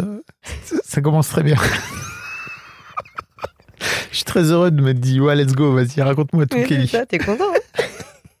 Qu'est-ce que tu m'as pas dit? Ce que je t'ai pas dit, c'est que je devais avoir une infirmière qui me faisait de l'hypnose. Oui, c'est ça. Et donc, dans le bloc, il y a le médecin et l'infirmière. Donc, euh, moi, j'ai l'habitude de pratiquer de l'hypnose et de l'auto-hypnose sur moi, donc euh, je, suis à l'aise avec ça. Mais c'est vrai que les étapes commencent et je me dis, c'est marrant, elle me met sous état d'hypnose à quel moment, la dame? Parce qu'elle assiste le médecin, mais à aucun moment, il se passe un truc avec, entre elle et moi, Mhm. tu vois? Sur le moment, je vais rien savoir. Je saurai des semaines plus tard, en voyant le gynéco, quand en fait la personne qui devait le faire était en vacances et qu'on avait oublié de me prévenir. Mais sans deck. Non, je te jure. Mais sur le moment, moi, je suis dans. Alors, je, je- je suis concentrée sur ce qui se passe. Je suis très. Voilà, j'écoute ce que le médecin me dit à chaque, chaque, chaque, chaque demande. Mais je suis comme dans l'attente que cette jeune femme infirmière bah, me mette en état d'hypnose. Tu vois Mm. Et quand je vois que ça vient pas et qu'on arrive à cette piqûre, à cette aiguille géante, je me dis, bah, Kelly, tu vas peut-être pas attendre la cinglinglin, quoi. Faut y aller, quoi. Enfin, fais-le toute seule. Et. Waouh. Bah oui. Mais plus mensongère, là. Et, et ce qui était drôle après, c'est que le gynéco, je dis des semaines plus tard, quand je lui pose la question, il me dit Elle était pas là Ah bah j'y avais une infirmière, mais il me dit normalement on doit être, ils doivent être trois. Ah non, je vous confirme, elles étaient que deux. Incroyable. Et il me dit, euh, il me dit avec une, une légèreté incroyable Ah bah elle devait être en vacances, vous savez, mois de juillet. hein. je dis oui, peut-être, mais Mais l'aiguille, là, elle était dans ma chatte. elle était pas en vacances, elle. hein. Waouh. Et ouais. Et puis, si encore on te le dit au départ, Oui. je me serais préparée et puis je, je- voilà. Mais non. Donc c'est quand je vois qu'on va passer l'anesthésie, euh, du coup, dans, dans le vagin que je me dis, et quand je vois l'aiguille, je me dis ah ouais, donc non, en fait, il faut, faut que j'y aille quoi. Tu vois, là aussi, tu reprends ton courage à deux mains et tu dis bon, en fait, tu vas t'hypnotiser toute seule tout de suite maintenant, parce que sinon ça va pas marcher. Et parce qu'elle t'explique que l'anesthésie qu'elle va te le faire, euh, bien sûr dans, dans le vagin, qui est une anesthésie locale, est très efficace, mais que ça n'enlève pas euh, les sensations, enfin toutes les sensations, si tu veux. Ça fait Oui. en sorte que ce soit pas une torture, mais, mais, mais ça reste une anesthésie locale. Oui. C'est pas comme si les ovocytes, ils venaient les prendre dans ton vagin. Oui. Donc, une anesthésie le vagin pour. Voilà. Je vois exactement de quoi tu Tu parles. vois Tu vois, tu. Voilà. Mais la meuf qui est passée après toi, qui elle sait pas s'auto-hypnotiser, Oui. elle a fait quoi? Bah, on a débriefé ensemble. Elle, euh, elle- déjà, elle a eu beaucoup plus mal que moi parce qu'elle en avait plus aussi. Ok. Ça, je pourrais te le redire, mais selon le nombre d'ovocytes qui t'aspirent, bah, en fait, c'est à chaque fois qu'il t'aspire, il te pique. Donc, naturellement, plus tu en as et selon où ils sont Oui. situés, ça peut être plus douloureux ou pas. Donc, cette jeune femme, déjà, elle est arrivée, tu vois, avec plus de douleur que moi, initialement, suite aux piqûres. Je pense que bah, elle a plus d'ovocytes, donc peut-être que ses ov- ovaires ont plus grossi, j'en sais rien. Mais en plus de ça, elle en a plus à aspirer. Hmm. Donc, c'est des techniques euh, supplémentaires euh, pour elle par rapport à moi. Ok. Euh, elle a été très soutenue par le médecin et le- et l'infirmière, de ce que j'ai compris, parce que je t'ai dit, on est tombé sur une, une- femme médecin Mhm. incroyable. Femme médecin, Dr. Queen, Mhm. petit bref. Euh, et donc, quand elle, elle, elle me dit que là, elle va procéder du coup à cette piqûre dans mon vagin qui est l'anesthésie locale, euh, les symptômes, ça peut être euh, la tête qui tourne, un goût d'acier dans la bouche et le cœur qui s'accélère très fort. Au moins, t'es prévenu, tu sais que ça va arriver. C'est ça aussi qui est bien, c'est qu'elle elle te prévient, mais elle te dit tout ça est normal. Par contre, c'est désagréable. Et à ce moment-là, juste avant qu'elle pique, je lui dis vous me laissez juste deux secondes. Et là, moi, je ferme les yeux et je pars ailleurs. Tu vois, je suis plus dans la pièce. Je, lui, je, réponds à ses questions, mais j'ai les yeux fermés et moi, je suis complètement ailleurs. Je sais même plus où je suis d'ailleurs, mais je suis complètement ailleurs. Je suis plus là. Et là, elle me pique. Je sens qu'il se passe des choses dans mon corps, mais je te dis, je suis un peu ailleurs. Donc, en fait, je le vis euh, plutôt bien. Je le vis plutôt bien. Euh... t'as le goût hein, d'acier dans la bouche, t'as le cœur qui s'accélère, mais vu que j'ai l'habitude de pratiquer ça, je suis partie assez vite. Mm. Euh, Et elle te fait deux piqûres. Enfin, elle, elle, elle a la même aiguille, mais elle pique à deux endroits différents. Et ça, une fois que c'est fait, tu dis Ah, bah déjà, c'est pas mal. Déjà pas mal. La suite, c'est qu'elle va aller euh, fonctionner.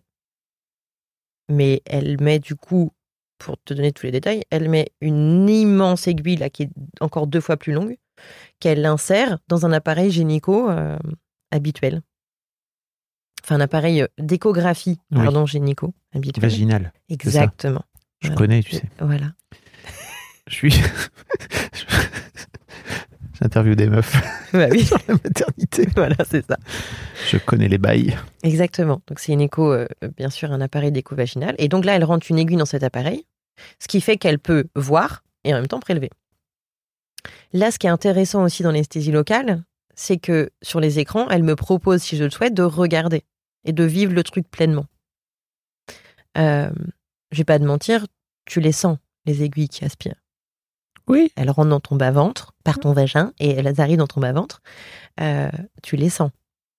Oui. Mais il y a une petite subtilité, c'est que les ovocytes qui sont sur le, euh, le devant de ton ventre, donc derrière, tu as les reins, devant, tu as, ton bas-ventre avec tes ovaires.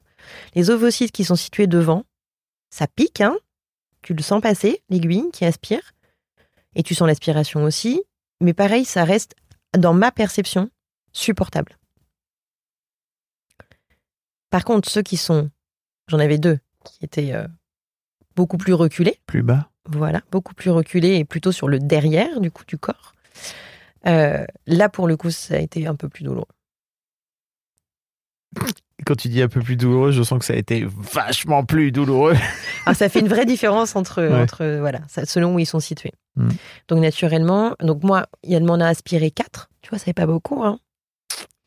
Euh, je crois que les jeunes femmes qui étaient avec moi, ils ont dû lui en aspirer 10 ou 12. Mm. Donc, déjà, ça ne dure pas le même temps. Et donc, elle m'en prend trois sur. Elle me dit il y a un quatrième, il me semble petit. Je pense pas qu'il soit viable, mais ça m'embêterait de passer à côté. Je dis bah, j'ai pas fait tout ça pour au dernier moment dire bon, non, le celui-là, il est bien. Mm. Parce qu'en fait, ça joue beaucoup, hein, la taille. Il y en a qui sont trop matures, trop gros, et donc ils savent qu'ils vont pas pouvoir les garder. D'autres qui n'ont pas assez grossi. Il y a vraiment des diamètres très précis pour qu'ils puissent les garder euh, au niveau euh, scientifique, médical. Et euh, je lui dis, bah, on y va pour le quatrième. Go. Elle me dit, ouais, par contre, vu où il est placé, il y a deux choses. Un, bah, il est derrière, donc ça peut faire un peu mal. Et elle me dit surtout, il est à côté d'un vaisseau, très très près d'un vaisseau. Donc il faut que vous ne bougiez absolument pas. Parce que si tu touches le vaisseau, le, vai- le- le vaisseau, le vaisseau, c'est hémorragie quoi. Oui. Je sais pas de quelle manière ça donne une, une grande hémorragie ou pas. J'ai pas la connaissance scientifique, mais tu le comprends très vite à son regard. On n'a pas envie d'une hémorragie d'une manière générale dans la vie. T'as pas trop envie de tester. Bon. Et là, pareil, tu vois, j'étais revenue en pleine conscience parce que c'est quand même. euh, moi, je trouve ça quand même chouette de vivre en live cette aspiration de tes ovocytes. En fait, il l'aspire, il est gros, puis tu vois, il diminue, il diminue, et hop, il part dans la petite seringue. Enfin, je trouve que c'est une expérience quand même euh, à vivre. Tant qu'à être là, autant regarder. Enfin, moi, je trouve. J'entends. Mais là, quand elle me dit, il faut pas du tout bouger et qu'il y a un risque, je lui dis, bah, vous me, vous me relaissez juste deux minutes. Mm. Dans ma tête, je me dis, bah, moi, je vais repartir un peu ailleurs, vous allez faire votre job, mais moi, je repars. Je reste pas avec vous, là. Et c'est ce que je fais. Je repars. Et je me concentre d'une certaine manière pour que mon corps soit un peu comme un bloc de béton et qu'il ne bouge plus. Je sens quand même la douleur, pas de mentir. Mais je pense que je la sens moins parce que justement, je suis en, Mm. en état un petit peu euh, de conscience modifiée. Et elle arrive à aspirer le quatrième. Et ça dure pas si longtemps que ça, parce que j'en ai que quatre. Peut-être qu'entre le début et la fin, peut-être que ça dure trois quarts d'heure. Peut-être. Avec toutes les étapes. Mais cette, cette femme était incroyable. Elle n'a pas fait que expliquer chaque étape. À chaque fois, elle a dû me demander systématiquement Vous allez bien? Tu sais, en regardant dans le droit des yeux. Ça va Je peux continuer Vous avez des questions Euh, Et vraiment, dans tous les actes qu'elle a pu avoir auprès de moi, elle a été d'une douceur folle. Folle, folle, folle. J'imagine que pour elle, en tant que docteur, c'est incroyable de pouvoir vivre ça aussi plutôt que d'avoir quelqu'un qui est endormi, quoi. Tu vois Je pense. Hmm. Je pense. Après, je te dis, c'est deux salles, deux ambiances. hein. Euh, J'ai entendu un peu la, la, la collègue, euh, Oui. voilà, quand elle est revenue, elle m'a raconté. Elle, elle m'a dit qu'elle avait quand même pas mal crié, pas mal Oui. hurlé. Tu vois, on n'était pas dans, la même, euh, dans le même moment. Ok. Donc, euh, te voilà avec tes quatre ovocytes, c'est ça? Ils en ont gardé que trois, du coup. Ouais. Ouais. Mais c'est pas grave, hein. Hmm. C'est pas grave. Euh, tu remontes dans ta chambre. Enfin, non, tu remontes. Tu retournes à pied, tout, tout, tout, tout, tout, tout, avec tes petites chaussettes rouges, encore une fois, à petit pois. Tu retournes euh, dans ta chambre et puis bah, t'attends qu'un des médecins vienne te voir pour te faire le débrief. Et puis, il surveille tes constantes aussi, que tu partes Hmm. pas comme ça. Il surveille que tu puisses avoir, euh, enfin, que tu n'aies pas d'hémorragie. Parce qu'on on perd un tout petit peu de sang naturellement par les piqûres, etc. Mais si tu perds trop de sang, il te garde. Et, et puis, bah, quelque chose de bête, mais bah, oui, faut attendre que tu puisses refaire euh, pipi. Mhm. Parce que moi, j'étais tellement euh, bien que très peu de temps après, je me dis, oh bah tiens, j'ai bu euh, un peu d'eau, je vais aller faire pipi. Ah bah ouais, mais tu sens plus rien. mais sur le moment, si tu veux, comme ça, sans essayer d'aller uriner, tu sens pas que t'es anesthésié. Ouais, ouais, c'est sûr. Bref, petit détail technique. Ah, donc tu restes quand même une- entre une heure et deux heures selon, selon les femmes, je pense. Et, euh, et puis le médecin vient te voir et puis elle te fait le, débrief. Donc voilà, j'en avais trois. Elle était honnête, elle m'a dit c'est pas, pas beaucoup, mais on en a quand même trois, on n'a pas zéro, donc voilà. Et, euh, et puis bah, tu sais que ton rendez-vous avec le gynéco il est prévu prochainement. Et là, pour sortir, par contre, il te faut quand même dans tous les cas quelqu'un qui vienne te chercher, tu peux pas sortir seul. Et c'est là où les 48 heures derrière, elles sont importantes. Euh, ils te demandent pas seul- seulement que quelqu'un vienne te chercher, euh, ils te demandent que quelqu'un euh, te surveille, notamment pendant les nuits, pendant 48 heures. Parce que tu peux garder un risque, un, hémorragique, et deux, un risque infectieux. Et, et là, si tu as le, un ou l'autre, si tu as le moindre symptôme, c'est hôpital direct. Hmm. Et donc, tu peux pas être seul chez toi. Après, tu peux décider de le faire, mais c'est ta responsabilité, quoi. Ok. Voilà. Donc, t'es reparti alors, c'est ça Euh, ton, ton idée, c'est de, c'est d'en faire une deuxième puis une troisième? Bah oui, Waouh. Sauf que quand je vois le gynéco quelques semaines après, je l'ai vu deux, trois fois, mais j'ai vite. euh, On, s'est tous bien entendu, on a bien rigolé, etc. Très sympa. Et là, je, vois, je rentre dans le cabinet et je vois qu'il est haut. Je me dis alors, soit il est chafouin pour un truc qui lui appartient, soit pareil, il a quelque chose à me dire qui va pas être cool à entendre. Bon, c'était la deuxième, euh, deuxième hypothèse.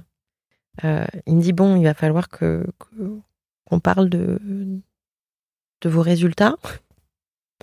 Il me dit l'hôpital Cochin a une politique récente qui est que si la première ponction, il y a moins de 5 ovocytes, on arrête tout.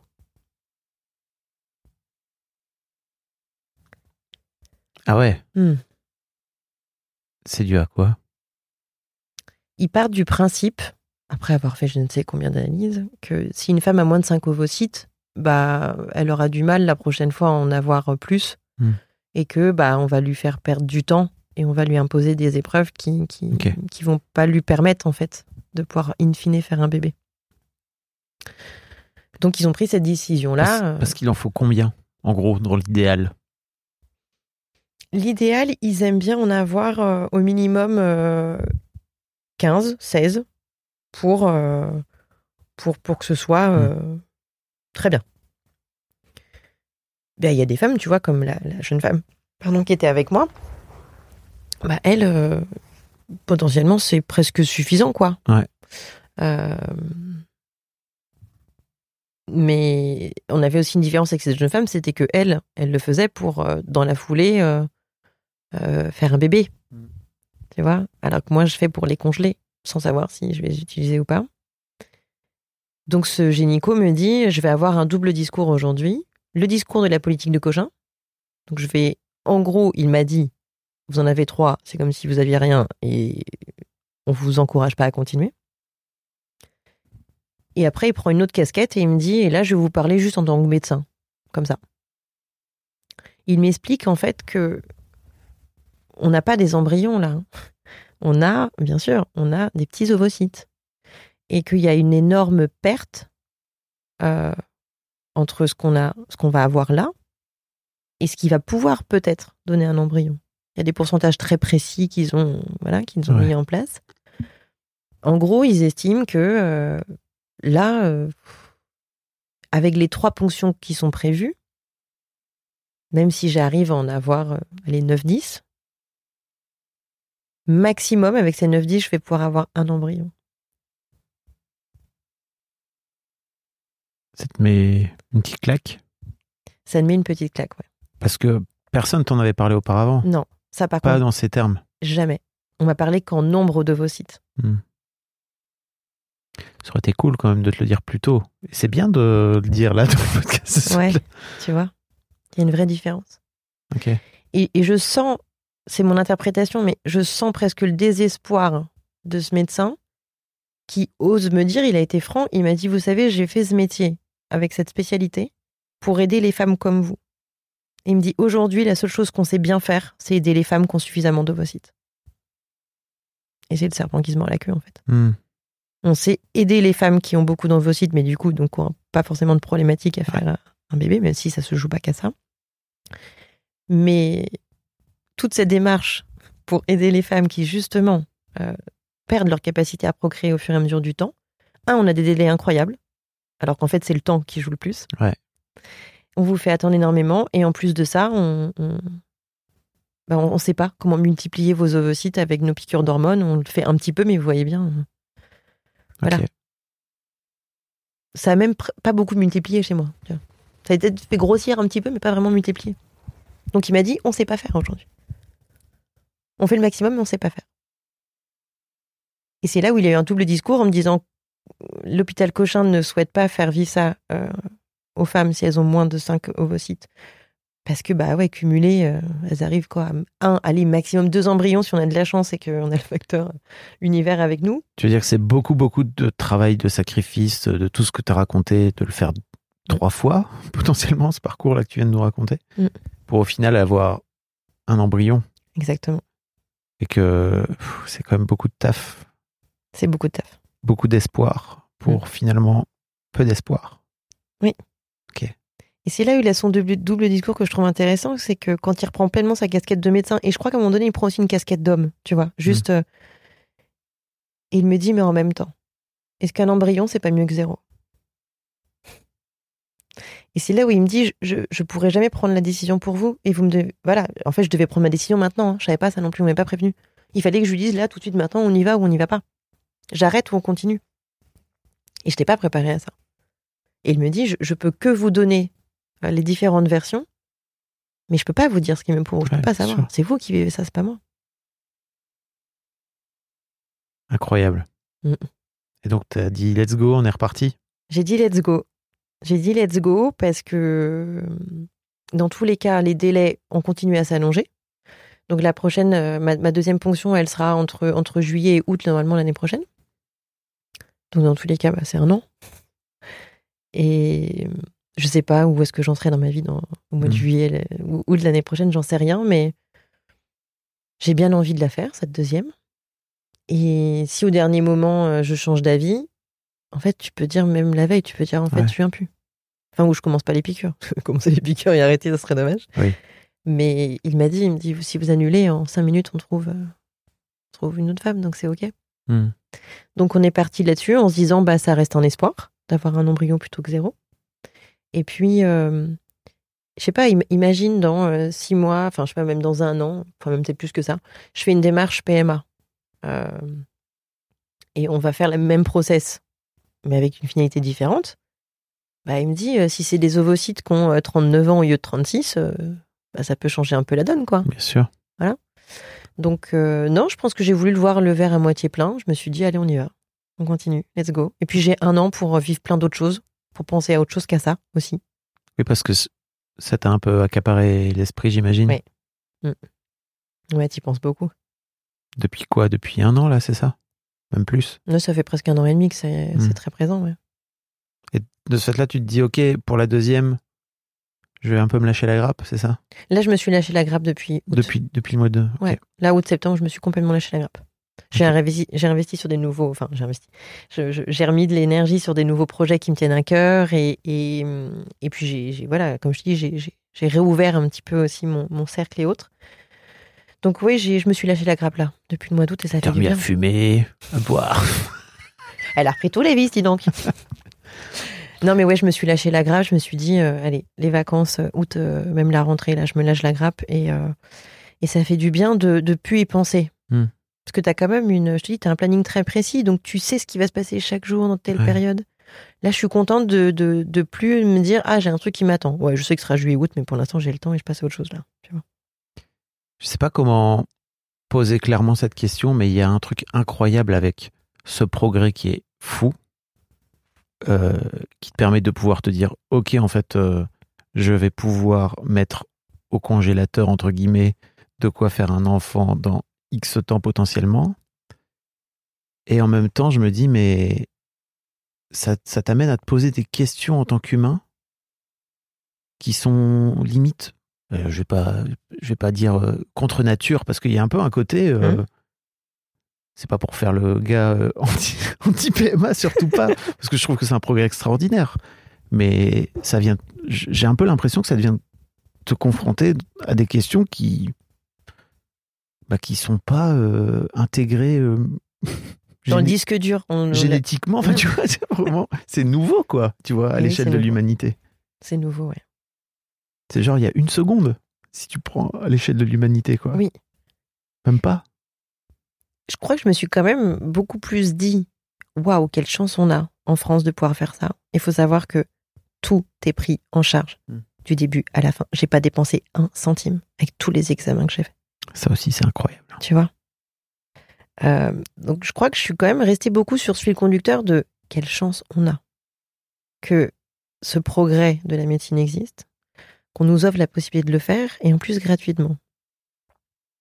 Donc c'est potentiellement ce que je retiens. Mais c'est vrai que avant de venir, tu vois, je me posais la question, je me disais, mais j'en suis où vraiment là? Si je sors du planning et c'est prévu en août, j'en suis où moi? Et, et je crois que même aujourd'hui, je sais même pas encore. Hmm. Je sais pas si un jour j'aurai un bébé. Je sais pas. Je sais même pas si cette préservation des ovocytes, je la fais que par sécurité au cas où, ou si je la fais vraiment dans une démarche de me dire, bah, quand j'aurai fait les trois, euh, je prends une décision, tu vois. Je sais même pas. Peut-être que je fais tout ça par, euh, par désir de sécurité, le au cas où.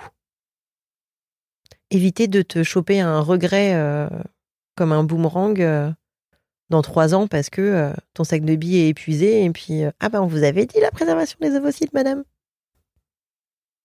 Tu vois, de vivre avec cette culpabilité. Enfin. Mais en tant que psychologue, tu crois vraiment que. Je sais pas à quel point, en fait, le cerveau, il est fait pour vivre avec des regrets. C'est une bonne question.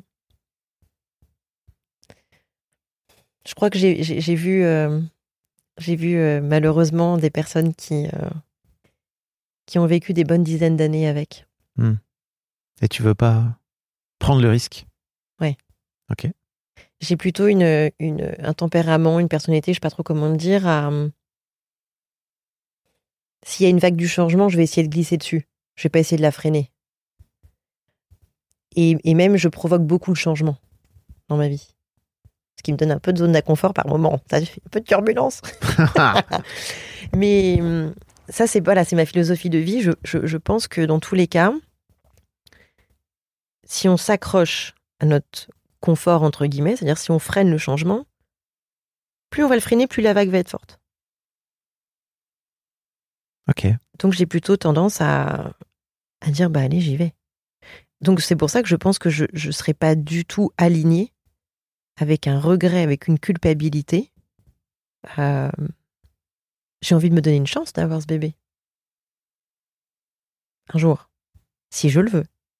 Si j'ai trouvé une personne. Ah oui, parce qu'il y a eu ça aussi. Combien de personnes m'ont dit Bah, du coup, vu ton âge, tu vas faire un enfant toute seule, là? Comment ça?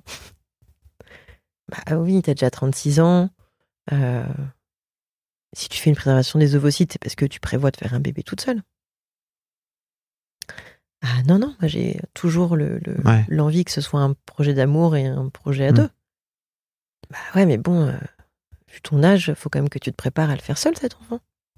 Je vous mettrai un lien dans, dans les notes de cet épisode pour aller écouter l'épisode avec Elodie qui a fait un bébé toute seule, qui a aujourd'hui 11-12 ans. Hein. c'est une sacrée zumba. Hein. Ouais. Donc oui, peut-être que cette préservation des ovocytes va me mener dans un, deux ou trois ans à avoir un désir de maternité qui aura encore plus grandi. Et ça sera peut-être une évidence de faire ce bébé toute seule. Mais est-ce que je peux deux secondes garder euh, mon fantasme? Croire en l'amour. voilà, est-ce que on peut me laisser avoir ce cœur ouvert qui, croit en l'amour mmh. et qui croit euh, au fait qu'on peut, voilà, on peut faire un bébé à deux? Que c'est possible de me laisser ça deux secondes? Et, si dans, que je dis, si je change d'avis, bah je change d'avis. Mais ça a été, euh, ouais, ça a été le cas de beaucoup, beaucoup de personnes. Ils étaient persuadés que j'allais du coup faire un bébé toute seule vu que je me lançais dans cette démarche. C'était pour ça que je le faisais. N'hésitez pas à poser des questions aux gens et à s'intéresser à ce qu'ils veulent et à ce qu'ils font plutôt qu'à venir projeter vos trucs. C'est ça. si on peut vous donner un petit conseil, Exactement. vous qui nous écoutez. Ouais. Donc voilà, je ne sais pas si j'ai répondu à la question, mais. Euh, si, si, si, si. Mm. Euh, est-ce qu'il y a un truc sur lequel je t'ai pas amené dont tu aurais aimé parler?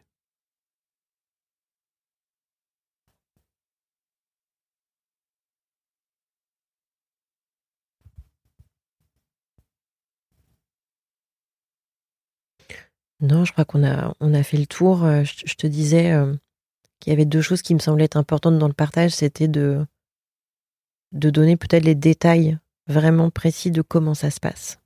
Si jamais il y a des personnes qui ont envie de le faire. Check, hein, j'ai envie de dire. Je pense que là, on a, passé beaucoup de temps. J'aurais du mal à rentrer plus dans le détail. Euh, et la deuxième partie, c'était de, de, partager. Euh, je, te disais, oui, je pense que c'est ma philosophie de vie. C'est, euh, je reste persuadée qu'on ne vit pas une épreuve pour rien. Et encore, celle que je vis, je pense que c'est loin d'être la plus douloureuse. Mais je pense qu'on ne vit pas une épreuve pour rien. Et mmh, on a deux solutions dans mon regard. On a deux solutions face à une épreuve. Déjà, il faut la traverser, il faut la vivre, il faut être euh, au fond du trou. Quand le, nombre de, jours, de minutes, euh, de semaines où on a envie d'être au fond du trou si, on en a besoin. Mmh. Et c'est pas grave. Et c'est pas grave. Et mmh. c'est OK. Il faut savoir. Euh, Complètement. L'accepter. Il y a tellement de patients, malheureusement, qui luttent contre ce qu'ils ressentent. Oui. Tu vois? Faut savoir toucher le fond. bah, tu, viens d'apprendre une mauvaise nouvelle ou tu vis une épreuve, euh, tu vas avoir une première grande partie, partie pardon, où, euh, oui, tu, vas, tu vas être dans ça. Et euh, je disais, il y a pour moi, dans mon regard, il y avait deux solutions. Après, quand j'ai commencé à être plus dans l'action et un petit peu moins dans, sous le choc, soit je subis cette épreuve pleinement, et donc je vais passer un an et demi à me redire c'est injuste, pourquoi, pourquoi euh, je suis pas avec cette personne, pourquoi j'ai eu mon déclic, tu vois. Soit je ressasse et je, je, mais après ça peut être une blessure émotionnelle qui fait que tu restes dedans mmh. aussi. Hein. Il n'y a aucun jugement dans ce que je dis, mais j'avais le choix pour moi dans ma représentation entre soit prendre ce, ce chemin-là, soit prendre le chemin de bah ouais, si ça arrive, c'est vraiment pas pour rien. Qu'est-ce que tu veux en faire de bien de ce truc-là? Comment tu le transmutes? Comment tu le transformes? Qu'est-ce que t'en fais de bien? Et je pense sincèrement que ça m'a apporté beaucoup. J'ai l'impression en tout cas. Ouais, je, reste persuadée que la femme que je suis aujourd'hui, si elle n'avait pas vécu cette épreuve, mm. elle, je ne serais pas là où j'en suis. T'as l'impression que ça t'a fait grandir en tant que femme? Pardon, je, je souris un peu parce qu'il y a un peu ce truc de devenir maman, c'est vraiment s'accomplir en tant que femme. Pardon. oui, ça m'a fait. Oui, je ne sais pas si je dirais grandir, mais euh, je, me, je me suis rencontrée à nouveau. Et je me suis réalignée à nouveau. Et je. Tu t'es perdu Je sais pas, non, si je m'étais perdue, je. Qu'est-ce que tu dis à nouveau Peut-être parce que j'ai la représentation qu'on peut se perdre très vite sans faire attention. Mm. Et sans qu'on soit réellement perdu, mais s'éloigner de soi. Ok. Tu vois, l'image que j'ai quand je t'en parle, c'est que quand je parle d'alignement, j'imagine un, un fil qui passe de ma tête au milieu et qui descend par mes pieds. Voilà. Quand, quand je pense, quand, quand tu me dis perdu, je pense pas euh, être au fond du trou, j'imagine désaligné. Mm. Ouais. Et ça, ça peut être euh, rapide, hein, euh, tu vois, avec Oui. le, quotidien, etc. Donc non, ça m'a vraiment réaligné. Et oui, oui, oui, oui, j'ai complètement grandi. Et, et d'ailleurs, tous les projets pro que je mets en place en ce moment on- on- arrivent aussi, je pense, parce que je suis passée par là. Ok. J'accompagne les, les mamans, j'accompagne les bébés. Et tout ça s'est fait aussi en un an et demi. Des, accompagnements que je proposais pas, j'étais que sur l'adulte exclusivement. Ouais. Donc ça me fait grandir aussi dans mon métier. Tu veux venir dire euh, comment on fait pour te contacter? S'il y a des mamans et des bébés qui nous écoutent. T'imagines le bébé qui prend le smartphone euh, Je crois que ma daronne a un petit problème là, il faudrait euh, s'en occuper. Oui, je sais pas, ça, ça se fait dans tes épisodes de faire Oui, parfois, je propose. Ok. Je mettrai ton site internet, c'est ça Bah voilà, c'est ça. Dans les Super. notes Bah voilà, super, exactement. De cet épisode. Voilà, ouais, ouais. Merci beaucoup, Kelly. Merci à toi. C'était super. C'est vrai. J'ai appris plein de choses. Ouais. L'aiguille et tout, c'était Ah, tu vois, t'es resté bloqué dessus. pas du tout. Moi, j'ai pris un grand plaisir en tout cas. Et j'espère, euh, c'était le but, j'espère que ça apportera des réponses ou Oui. des- ça Et permettra des réflexions. Moi, ça m'a apporté plein de réponses de questions que j'avais pas forcément en plus. Et euh, je suis très heureux parce que euh, c'est très complémentaire du, du témoignage. euh, Je savais pas du tout où on allait, toi et moi, hein, tu vois. Donc, euh, je suis Oui. très heureux parce que c'est très complémentaire du témoignage de Justine. C'est très cool. Ah, super. Hmm. Je suis ravie. Tu l'écouteras. Ah, bah, avec plaisir. Oui, Merci beaucoup. Merci. Un grand merci à vous d'avoir écouté jusqu'au bout. Pensez à rejoindre le serveur Discord pour venir commenter avec le reste de ma commu. Je vous trouverai tous les liens dans les notes de cet épisode. Et si mon travail vous plaît, je vous rappelle que vous pouvez m'offrir en échange un peu de sérénité en vous abonnant à mon Patreon ou en m'envoyant de l'argent en vous munissant de votre CB. Vous trouverez tous les liens dans les notes de cet épisode également. Bonne fin de journée et j'espère à très bientôt pour un nouvel épisode de podcast.